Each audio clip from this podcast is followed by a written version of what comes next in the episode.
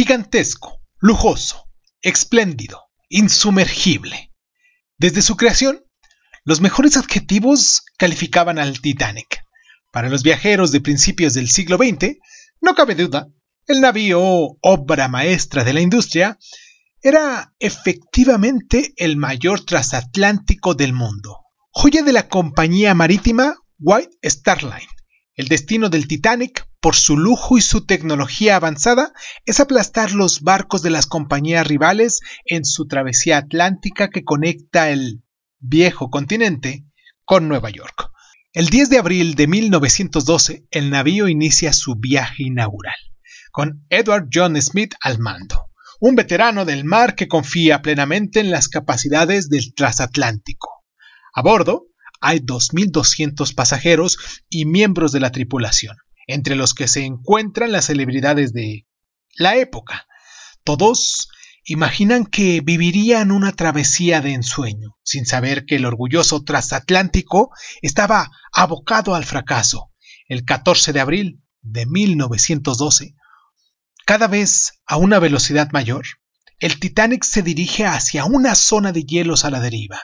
Aunque los mensajes de advertencia no paran de alertar del peligro que se dibuja en el horizonte, no se tiene realmente en cuenta. Pero a las 23 horas 40 minutos, los vigilantes constatan que la nave se dirige contra un iceberg. A pesar de la rapidez de la reacción de la tripulación, el Titanic choca con el hielo a estribor. Los daños son enormes y solamente hay 1.178 plazas disponibles en los barcos salvavidas. Está a punto de ocurrir una de las peores tragedias marítimas de nuestra historia. Esto es Crónica Lunares, yo soy Irving Sun y así como escucharon muy bien, hoy hablaremos del Titanic. Comenzamos. Cierra los ojos. Cierra los ojos. Cierra los ojos. Si escuchas que alguien se acerca, no temas. Todo estará bien.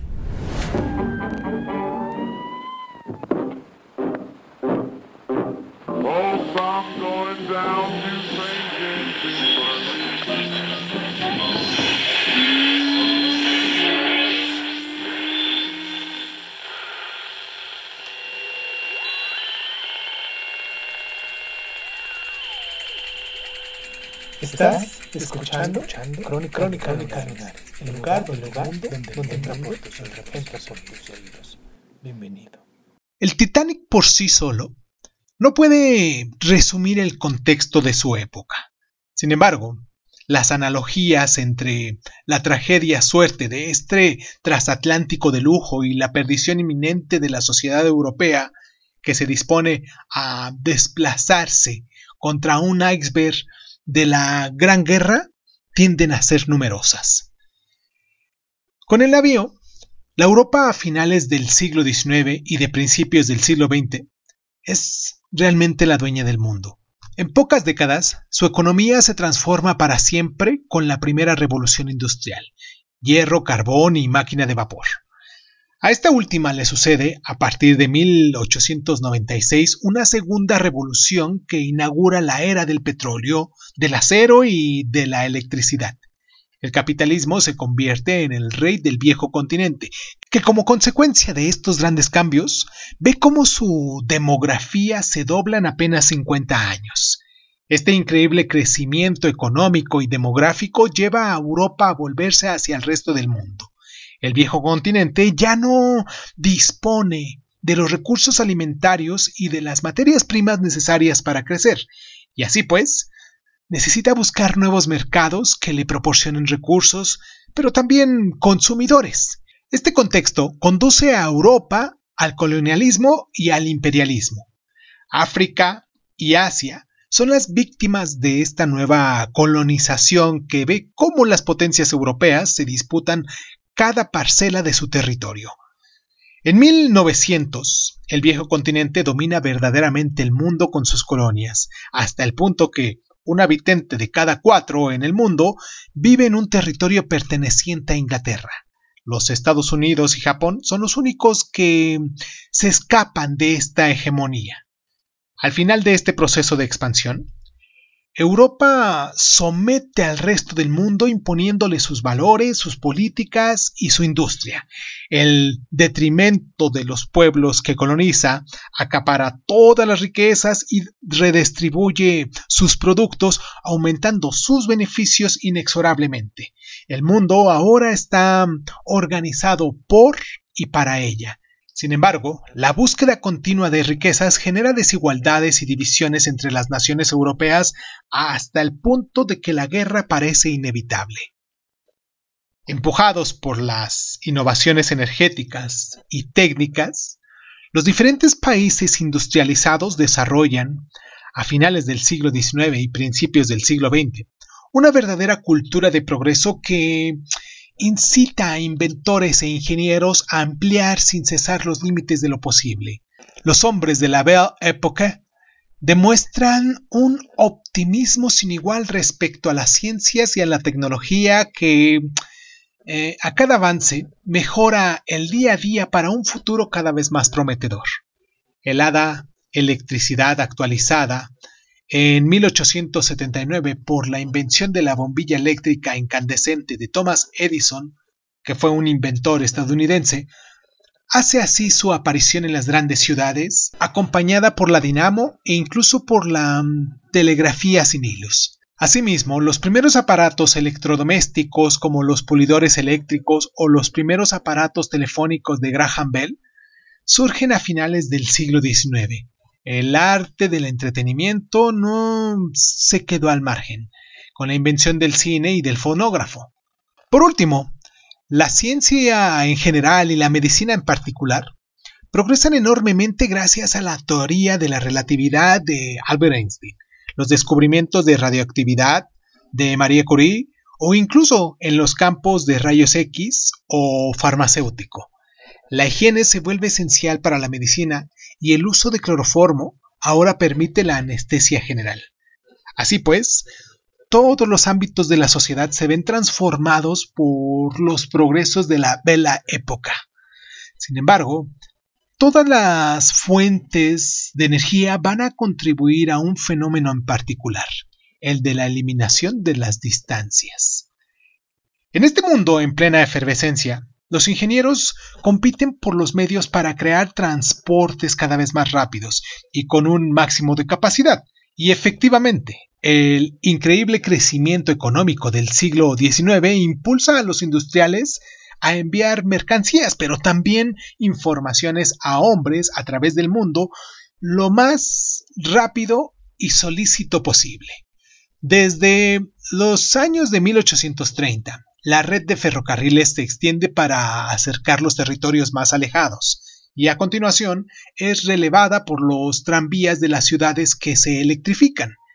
A finales del siglo, el automóvil realiza su aparición y con la invención del trabajo en cadena, simbolizado por el forte del industrial Henry Ford, se convierte en uno de los primeros objetos de consumo de masas. Y finalmente, la aviación da sus primeros pasos con la invención del avión motorizado de los hermanos Orville Wright y Wilbur Wright. No obstante, estos medios de locomoción todavía no se han desarrollado lo suficiente como para conectar todos los rincones del mundo. En este ámbito, la vía marítima sigue siendo todavía la más eficaz. Los grandes criperes son sucedidos por los inmensos transatlánticos capaces de transportar miles de mercancías y pasajeros, ya sean ricos, funcionarios o simplemente inmigrantes. Símbolo de la fuerza industrial, los transatlánticos son también fruto de una rivalidad encarnizada entre los hombres de negocios para producir las naves más lujosas, más grandes y más rápidas, e incluso se le otorga una recompensa, la banda azul, al navío más rápido, muestra de la competición que libran entre ellos los armadores. Ya durante la primera mitad del siglo XIX, las compañías marítimas abren la ruta transatlántica cuya línea más prestigiosa es la de conectar al viejo continente con Nueva York, y a principios del siglo XX, no menos de 150 transatlánticos realizan esa conexión.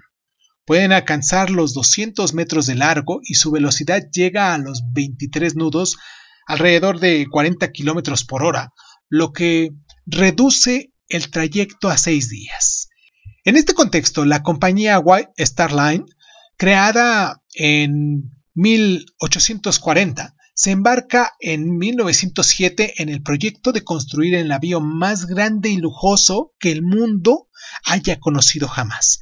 El navío llevará el nombre del Titanic, simbolizando las mentalidades de la época y de su prestigio. Vamos a hacer nuestra primera pausa aquí en el programa para recordarles a ustedes nuestras plataformas para que se pongan en contacto con nosotros, para que nos dejen sus mensajes y o nos los hagan llegar como crónicalunares.sun uh, hotmail.com Ahí nos pueden dejar sus correos electrónicos o nos pueden descargar también en las diferentes plataformas de audio y podcast, como lo es Evox, Anchor, Breaker Audio, Google, Google Podcast, eh, Apple Podcast, en Overcast, en Radio Republic, en Spotify, en TuneIn, en SoundCloud, en Speaker y muy recientemente en iHeartRadio también nos pueden descargar y ponerse en contacto con nosotros. Me mucho me gustaría que nos compartieran en sus plataformas como Crónica Lunares Zoom, que nos arrobaran o que nos pusieran un hashtag para que uno pudiera entrar y los observara también, sus comentarios. Y pues nada, vamos a nuestra pausa y al regresar nos metemos de lleno con las biografías de los personajes de los cuales trascendieron al momento de eh, que se hundió el Titanic. Vamos y regresamos.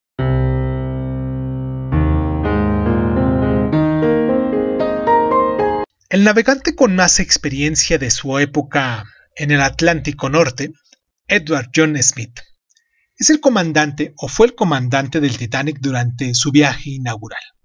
Nació en Hatley, Inglaterra, el 27 de enero del año de 1850 y pronto demostró su pasión por la navegación y dejó la escuela a los 13 años para introducirse en el mundo marítimo. Se empieza como grumete en las naves, y obtiene un certificado de capitán en el año de 1875 y cinco años después entra en la White Star Line. Ya para 1887, Edward John Smith ejerce como comandante por primera vez y en total no menos de 17 navíos navegan bajo sus órdenes. El capitán, hábil gracias a su experiencia en el mar, es nombrado comandante de la flota de la White Star Line en el año de 1904. Entonces, efectúa sistemáticamente los viajes inaugurales de los nuevos transatlánticos. Asimismo, su fama de hombre tranquilo y fiable hace que se gane la simpatía de los pasajeros hasta tal punto que algunos solamente quieren viajar con él. La trayectoria del capitán es realmente excelente a excepción de un viaje del Olympic en el año de 1911 en el que navío choca con el crucero Hack de la Royal Navy, pero después de todo, este incidente no mancha en absoluto la reputación del capitán, que en abril de 1912 es naturalmente designado comandante del Titanic. El 10 de abril, en el momento de su salida, el comandante evita por poco una colisión con el navío New York, succionando por la fuerza del Titanic a la salida del puerto, claro. El resto del viaje transcurre sin problemas, hasta la noche del domingo 14 de abril. Después de haber oficiado la misa y pasado tiempo con sus pasajeros, se marcha a descansar a su camarote, pidiendo que se le despierte si hay algún problema. Sin embargo, a las 23.40 horas, el Titanic se choca contra un iceberg.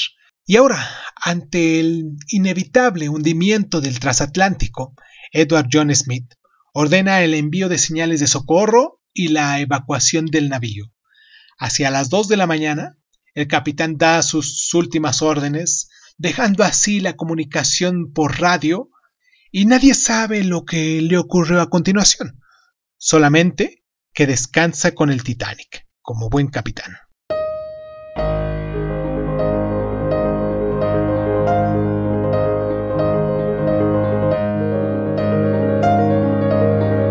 Nacido el 7 de febrero de 1873 en Conver, en Irlanda del Norte, Thomas Andrews es un arquitecto naval de renombre, diseñador del Titanic. Apasionado por los navíos, deja la escuela a los 16 años en 1889 y se convierte en aprendiz de los astilleros Harland y Wolves de su tío Lord Williams James Spear, hombre de negocios irlandés. El joven no recibe ningún trato a favor, por lo que pasa por los distintos departamentos del astillero hasta llegar finalmente al de los diseñadores. En él hará sus pruebas y materializará sus proyectos de carrera. Una vez terminada su periodo de aprendizaje, va escalando posiciones realizando numerosos proyectos para compañías marítimas, entre las que se encuentran la White Star Line, y termina convirtiéndose en director general de los astilleros en el año de 1905. Puesto que su empresa se encarga de la construcción del Titanic, Thomas Andrews se convierte en su arquitecto y supervisa su construcción, desde la sala de máquinas hasta los camarotes de primera clase. El 10 de abril de 1912 participa en el primer viaje de su transatlántico. El arquitecto, acompañado por un grupo de garantía del astillero, se encargará de velar por el buen funcionamiento del navío y de identificar las imperfecciones. Después de todo el viaje, recorre el Titanic sin ningún descanso, buscando las eventuales modificaciones que se tengan que hacer.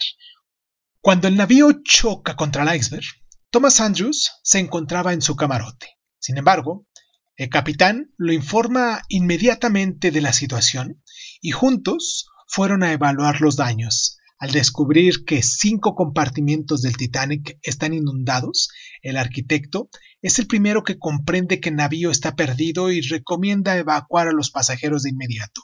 Durante las últimas horas del transatlántico, Thomas Andrews demuestra su actitud ejemplar al ayudar sin cesar a los viajeros, mandándolos hacia los botes salvavidas. Fue visto, por última vez, en el salón para fumadores de primera clase, esperando, pensativo, lo inevitable.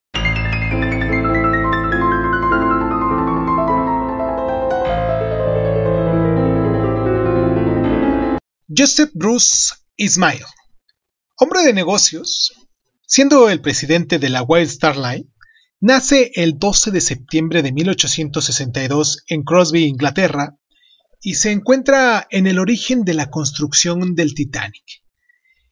Hijo de Thomas Henry Ismay, el fundador de la compañía, sigue naturalmente los pasos de su padre. Después de su trayectoria escolar, el joven hombre es aprendiz durante cuatro años en la White Star Line y una vez terminada la formación continúa trabajando ahí y sucede a su padre en 1899 a la cabeza de la empresa. En la línea de su predecesor, Joseph Bruce Ismail, da prioridad a la construcción de transatlánticos gigantescos, lujosos y seguros.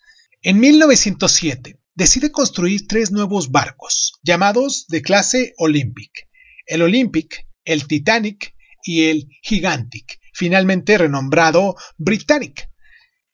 En semejantes transatlánticos rechaza añadir más botes salvavidas de lo que marcan las cuotas legales para evitar que los pasajeros se asusten. Como presidente de la compañía participa igualmente en el viaje del Titanic. En el momento del naufragio, el hombre de negocios hace todo lo posible para evacuar a los pasajeros y termina subiendo en un bote. Su supervivencia le valdrá numerosas críticas, pero a falta de elementos para incriminarlo, la justicia no lo investiga. Sin embargo, es destituido de su cargo como presidente de la White Star Line. Muere el 15 de octubre del año de 1937 en Londres.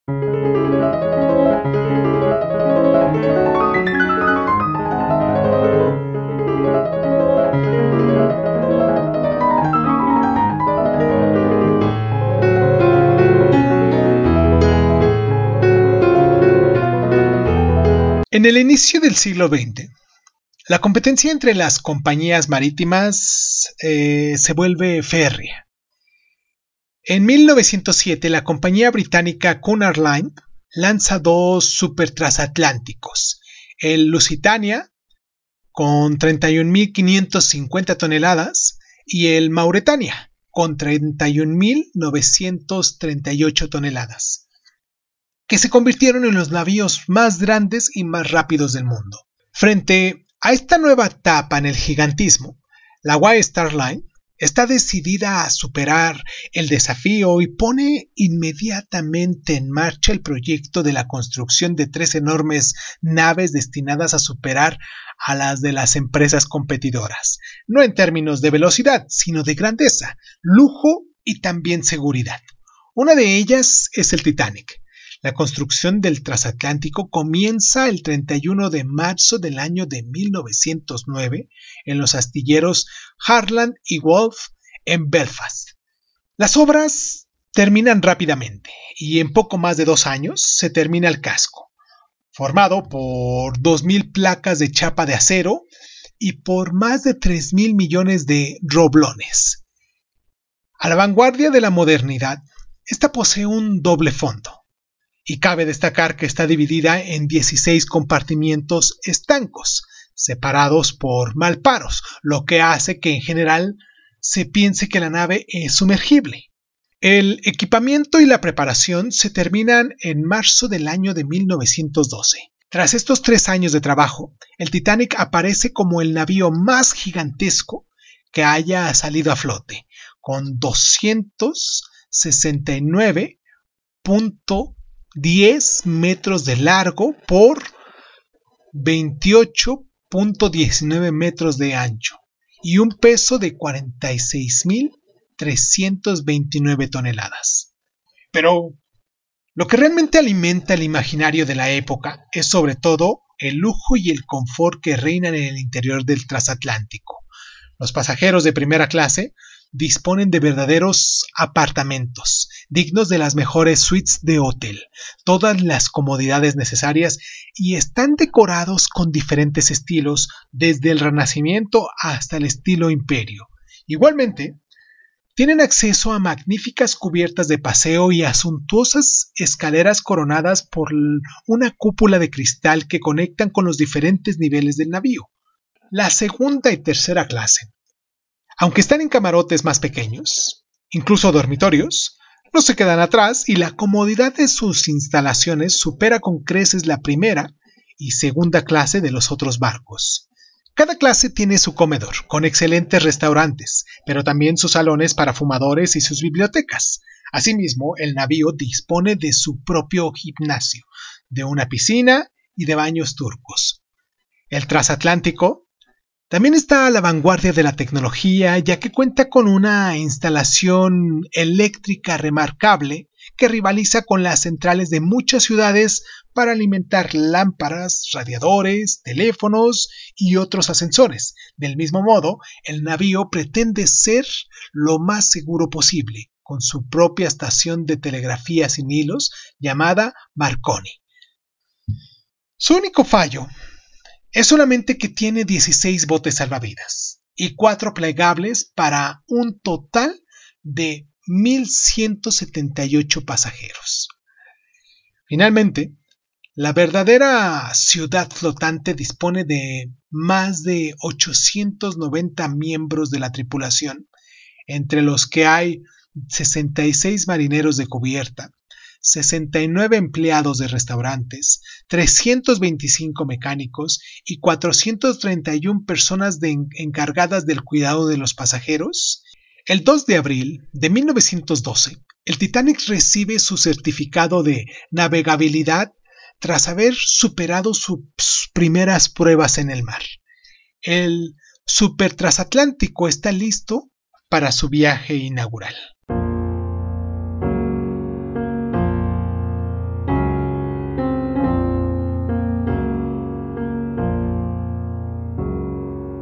El miércoles 10 de abril de 1912, el Titanic sale del puerto de Southampton, sur de Inglaterra, eh, y al mediodía resuenan los silbidos y bajo el clamor de cientos de personas el transatlántico, del que tiran cinco remolcadores, empieza a moverse.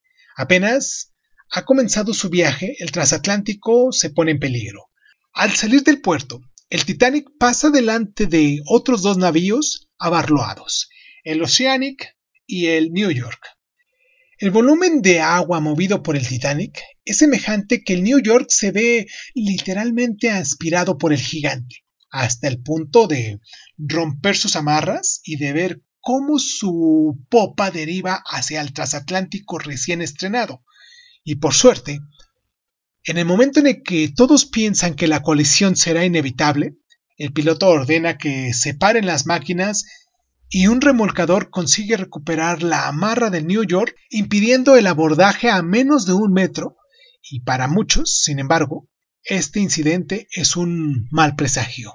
La salida se retrasó una hora, y el Titanic todavía tenía que hacer dos escalas antes de empezar su travesía, para embarcar a nuevos pasajeros.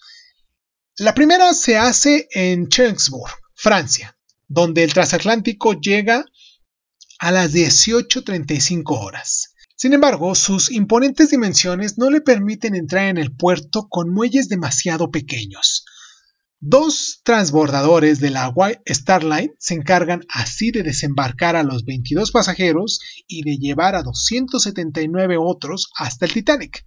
Una hora y media después de su llegada a Chensburg, el navío vuelve a emprender su periplo, esta vez en dirección a Queenstown, Irlanda, donde llega el día siguiente a las 11 de la mañana. De nuevo, el navío se ve obligado a anclar fuera del puerto, haciendo desembarcar a 8 pasajeros y volviendo a embarcar a 120. Después de estas dos escalas, el Titanic cuenta con 1.317 pasajeros a bordo, sin embargo, el transatlántico está medio vacío, ya que tiene la capacidad para acoger a 2.604 personas. Este fenómeno es corriente en esa época. Para los viajeros, el estreno de un nuevo barco va ligado con eventuales problemas técnicos y con un personal que no tiene un buen conocimiento de las nuevas instalaciones. No obstante, el navío puede presumir de contar con verdaderas celebridades a bordo, como John Jacob Astor IV, un hombre muy rico gracias a su imperio financiero e inmobiliario. Benjamin Guggenheim, magnate americano de las minas, Lucy Druff Gordon, estilista inglesa de renombre, o incluso Margaret Brown, recién convertida en millonaria.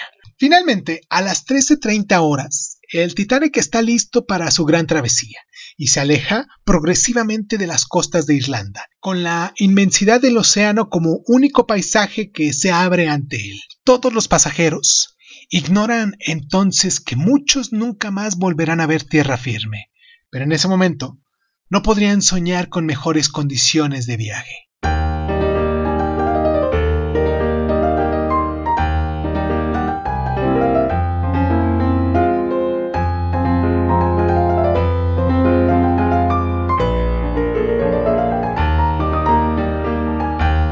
El Titanic funciona de maravilla.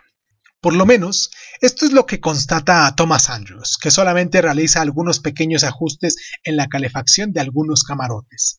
Asimismo, el navío se inclina ligeramente a babor a causa de un mal equilibrado de las reservas de carbón. Pero esto no tiene ninguna consecuencia para el viaje. Durante los días siguientes, el tiempo es espléndido. El sol brilla desde el amanecer hasta el anochecer y en medio de un cielo azul impoluto, el mar está en calma y el viento es ligero, lo que favorece los largos paseos en la cubierta. Pero este tiempo radiante, tan placentero para los pasajeros, resultará mucho más problemático para los pilotos del navío. El suave invierno en el gran norte ha hecho desprenderse importantes capas de hielo de Groenlandia, sin embargo, las temperaturas más frías en el sur han impedido que se fundan. Y así pues, delante del Titanic se perfila un verdadero mar de iceberg y las advertencias no tardan en llegar. Alertan al transatlántico sobre la presencia de hielo entre 46 grados y 41 de latitud norte y 51 a 40, 40 segundos de longitud oeste. El comandante no hace caso de estas advertencias y continúa acelerando. El domingo 14 de abril, el día, tan bonito como otros, empieza con una ceremonia religiosa, oficiada por el propio comandante para los pasajeros de primera clase y luego transcurre con normalidad con la única excepción de que la temperatura está bajando. Los pasajeros disfrutan también de los salones del navío. En la sala del telégrafo, no obstante, el ambiente es otro.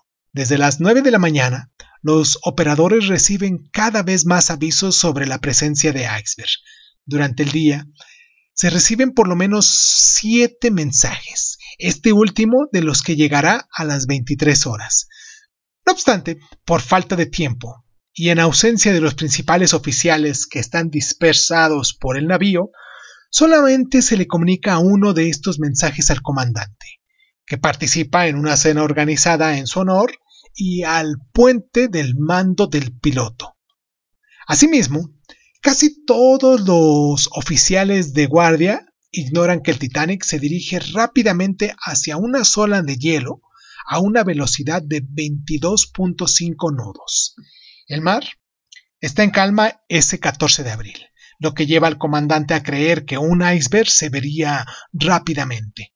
Sin embargo, en una noche sin luna, sin olas ni viento para rebotar en el hielo, se produce todo lo contrario. En su castillo de proa, a 15 metros de alto, los dos vigilantes observan el horizonte, con una temperatura de 0 grados centígrados. A las 23.40 se quedan helados. Una masa oscura cada vez mayor aparece a lo lejos. Sin dilatación, hacen sonar la campana y llaman al puente de mando gritando ¡Iceberg! ¡Justo delante!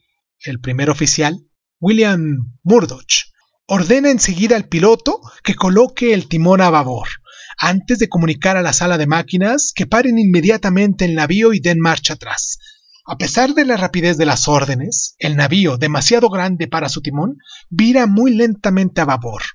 El choque con el iceberg, avisado a 450 metros, ya nos parece inevitable. Aunque la mayor parte superior del Titanic esquiva el obstáculo, la parte baja del casco no tiene la misma suerte. En cerca de 90 metros, el transatlántico rasca el hielo en la parte sumergida del iceberg. Bajo la presión del choque, las placas de chapa se tuercen y hacen saltar los roblones. Seis brechas destripan ahora el Titanic.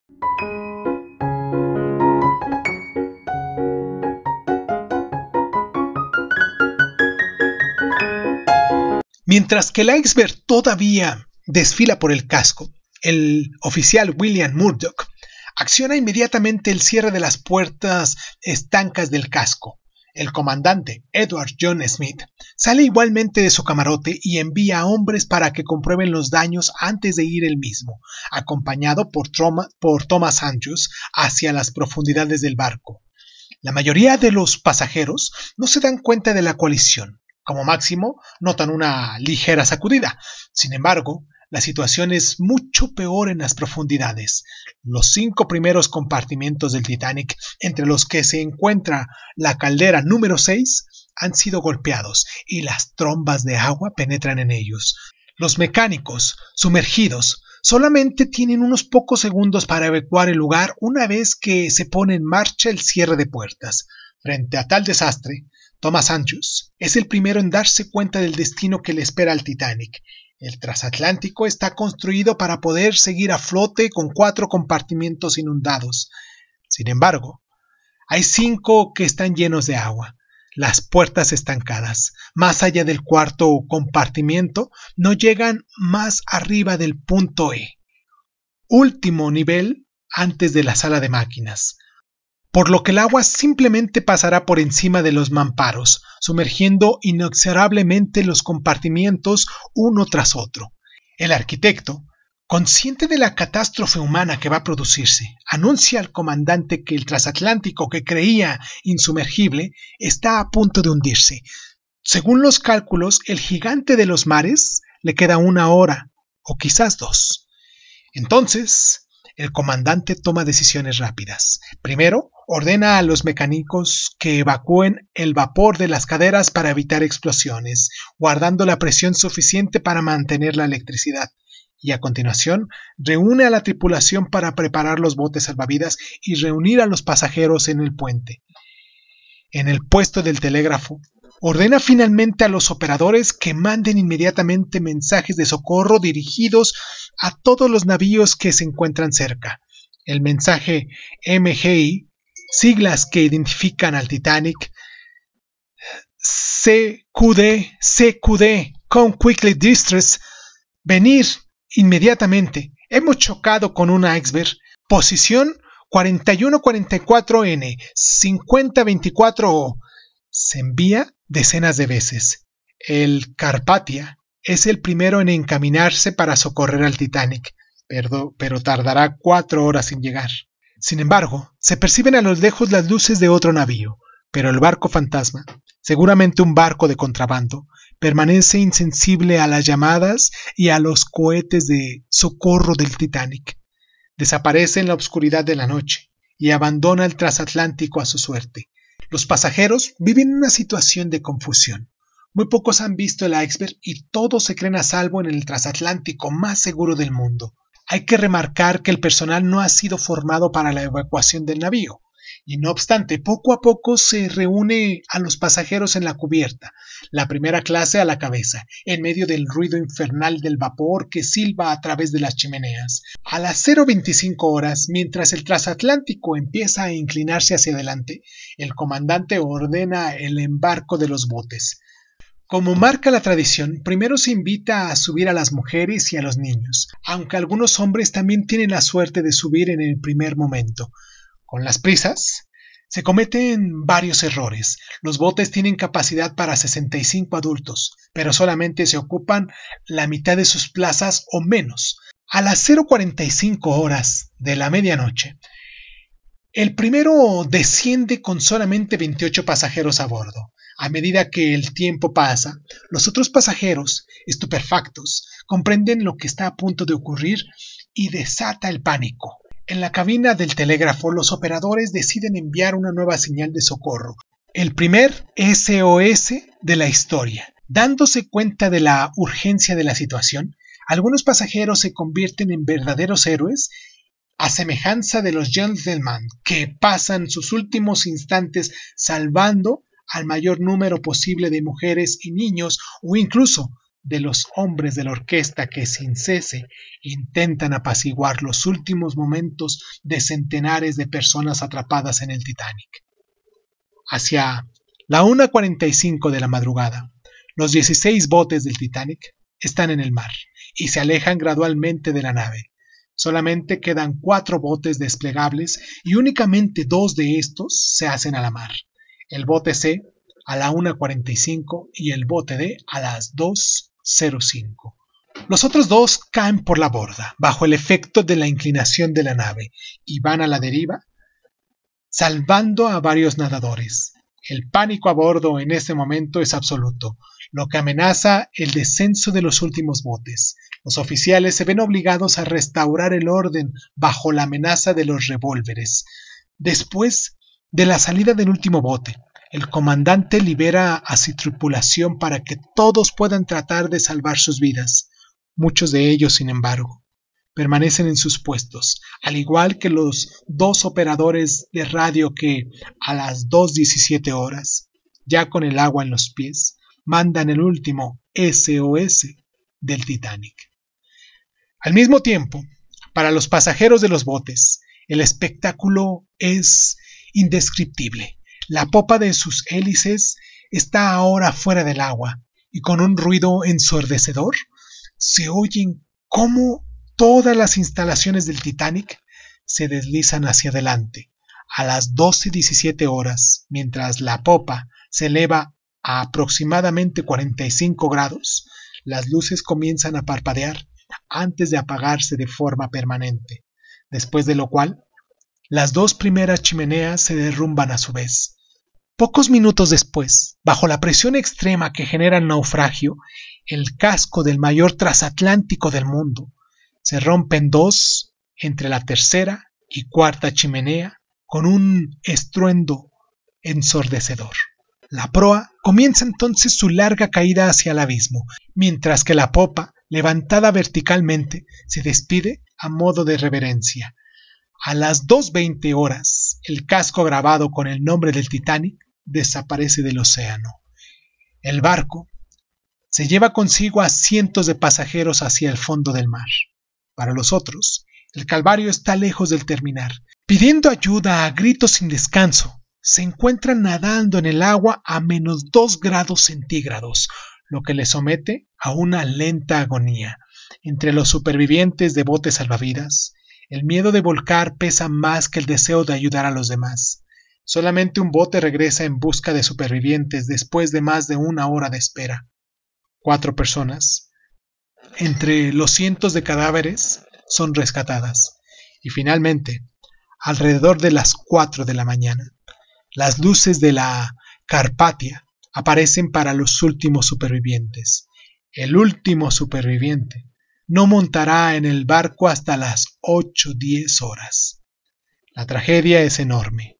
De las 2.200 personas que viajaban en el Titanic, solamente habrían sobrevivido 700.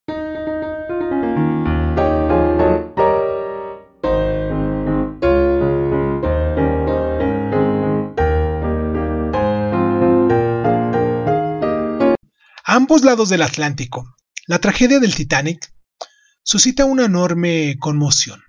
A partir del 19 de abril de 1912, el día siguiente a la llegada de los supervivientes a bordo del Carpatia, una comisión de investigación americana investiga la catástrofe.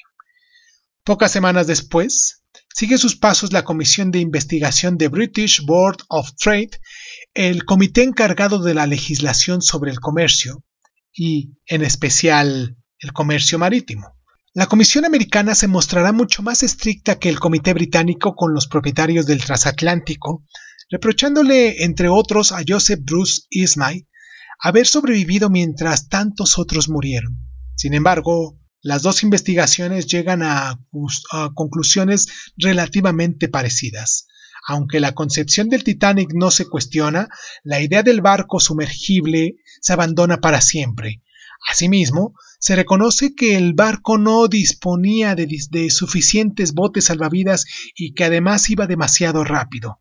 No obstante, la falta de botes no infringía la legislación y el comandante Smith es exculpado por las acusaciones de negligencia. Sin embargo, las comisiones encuentran un chivo expiatorio. Se trata de Stanley Lodd, el comandante del Californian. En esa época, todos piensan que su barco es el barco fantasma que ignoró las llamadas del socorro del Titanic.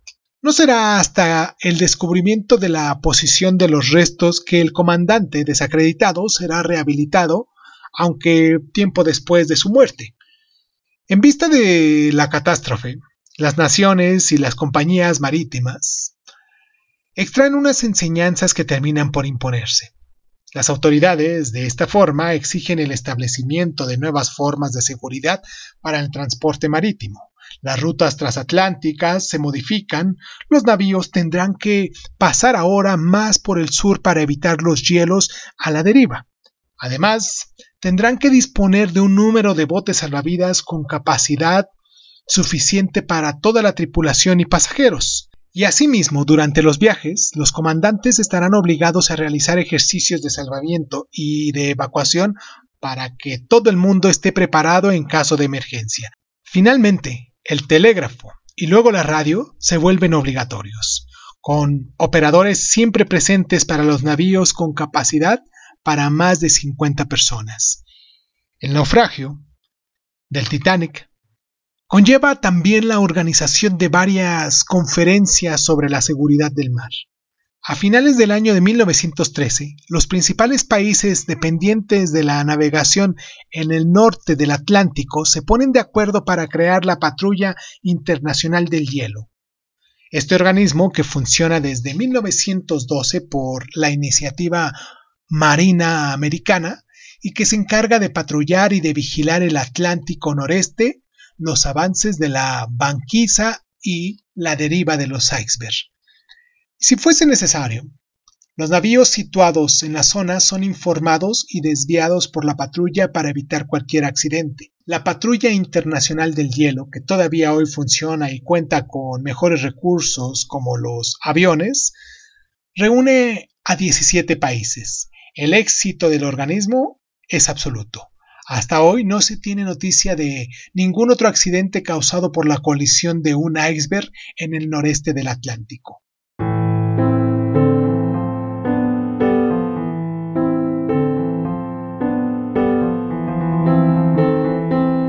La tragedia del Titanic ha quedado en la memoria colectiva hasta el punto de que hoy en día todavía alimenta el imaginario.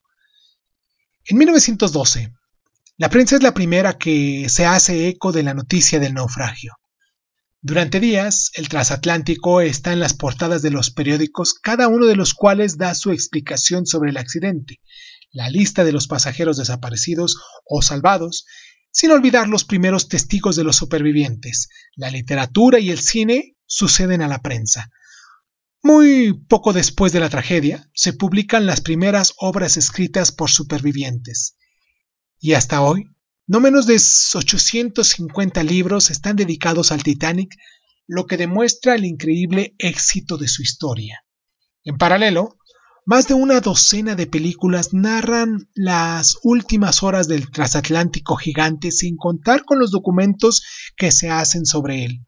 El primero sale apenas un mes después de la tragedia, el 14 de mayo de 1912, lo que provoca la indignación de los supervivientes todavía traumatizados.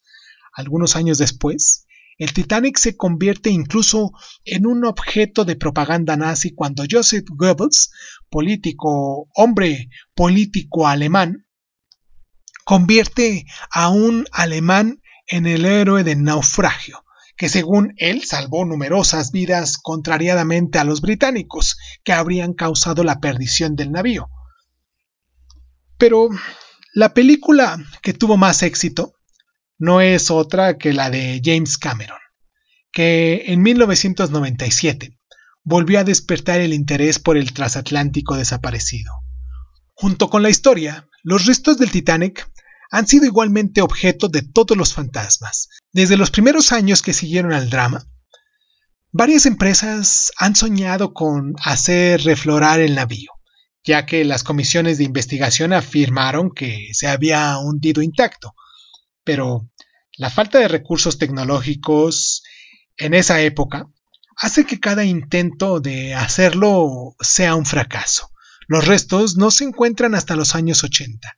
En 1985, el geólogo americano Robert Ballant, del Instituto Oceanográfico de Walls emprende a su vez la búsqueda del Titanic.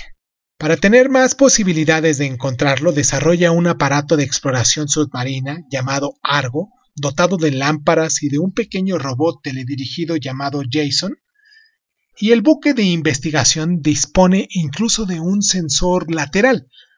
Después de un mes y medio de investigación a lo largo de una superficie de 250 kilómetros cuadrados, el 1 de septiembre de 1985 el largo transmite las imágenes de los restos y se trata indudablemente del Titanic. Los días siguientes, los investigadores descubren que la proa y la popa del transatlántico están separados por 600 metros de esquirlas, lo que cuestiona las conclusiones de las investigaciones. El navío se despedazó durante el naufragio. Al año siguiente, una nueva expedición lleva esta vez a pasajeros en submarino. Por primera vez después del drama, hay hombres que ven al transatlántico en directo. Desde entonces, tiene lugar decenas de expediciones que llevan miles de objetos a la superficie, desde simples trozos de carbón hasta una inmensa placa de chapa del casco. Hoy en día, los restos del Titanic están en camino de la desaparición roídos por el mar y las corrientes marinas, pero el esplendor del transatlántico que despertó tanta admiración en su época, al igual que su historia, quedará grabado en la memoria para siempre.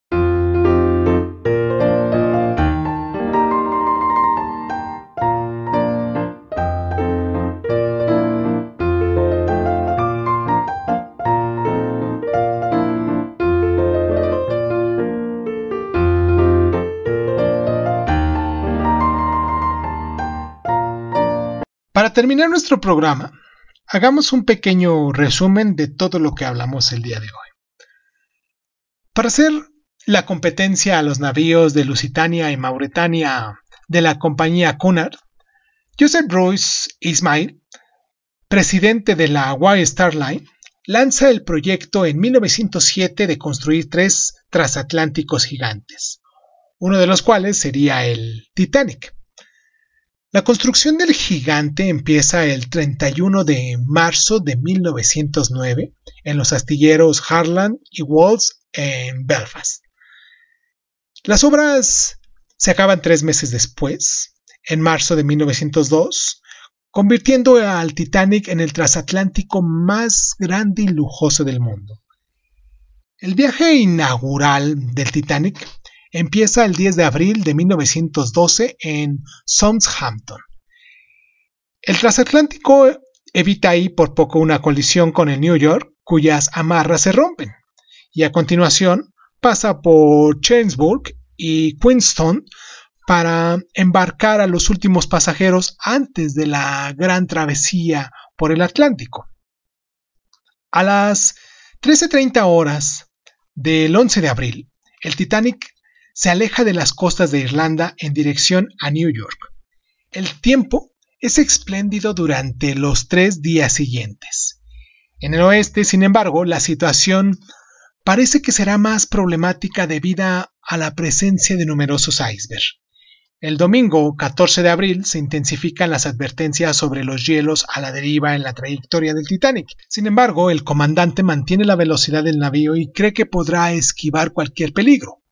Sin embargo, debido a las malas condiciones de visibilidad, a las 23:40 horas, los vigilantes se dan cuenta demasiado tarde de la presencia de un iceberg. Un oficial de la guardia, alertado inmediatamente, desvía el navío, hace que lo detengan y pide que se dé marcha atrás. Pero el Titanic, a causa de su peso, reacciona con demasiada lentitud. El casco rasca el hielo sumergido del iceberg a estibor y la presión provoca que se abran varias brechas.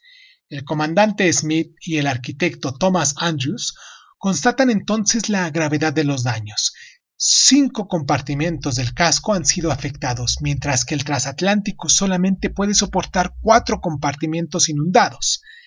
El Titanic está condenado. Mientras que en el barco van 2.200 personas, solamente hay 1.178 plazas disponibles en los botes salvavidas. Inmediatamente se ordena la evacuación del barco y se mandan señales de socorro a todos los barcos que se encuentran cerca. A las 0.45 horas zarpa el primer bote salvavidas. El último baja al mar a las, 12, a las 2.45. Durante ese tiempo, el navío se inclina cada vez más hacia adelante, hasta alcanzar un ángulo de 45 grados. A las 2.17 horas, las luces del Titanic se atenúan y terminan apagándose definitivamente. Las dos primeras chimeneas se desploman, aplastando a decenas de personas, y finalmente, bajo la presión colosal del naufragio, el transatlántico se parte en dos, entre la tercera y la cuarta chimenea. La proa se hunde mientras que la popa se pone en, posición vertical hasta hundirse a su vez a las 2.20 horas. Entonces, los centenares de pasajeros todavía a bordo se hunden con lo que queda de la nave, o se ven lanzados al agua glaciar sin ayuda. Entre los cadáveres solamente se logra rescatar vivas a cuatro personas del agua. Tras más de una hora de espera. El Carpatia llega a socorrer al Titanic sobre las 4 de la mañana y hasta las siendo las 8.10 aproximadamente, no montará en él el último superviviente. Espero que hayan disfrutado el programa del día de hoy.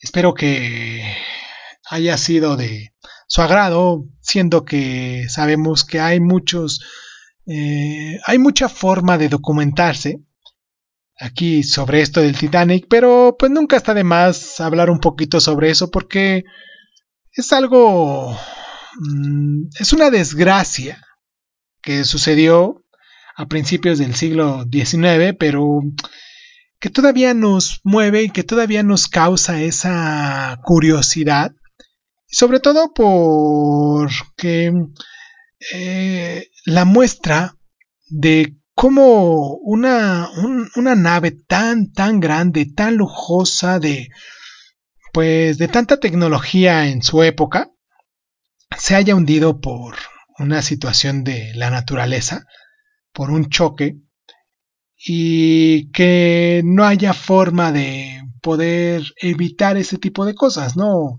Después de eso, pues a lo mejor ya se hicieron ciertas, ciertos ensayos para poder evitar tratar de, sobrellevar ese tipo de situaciones urgentes.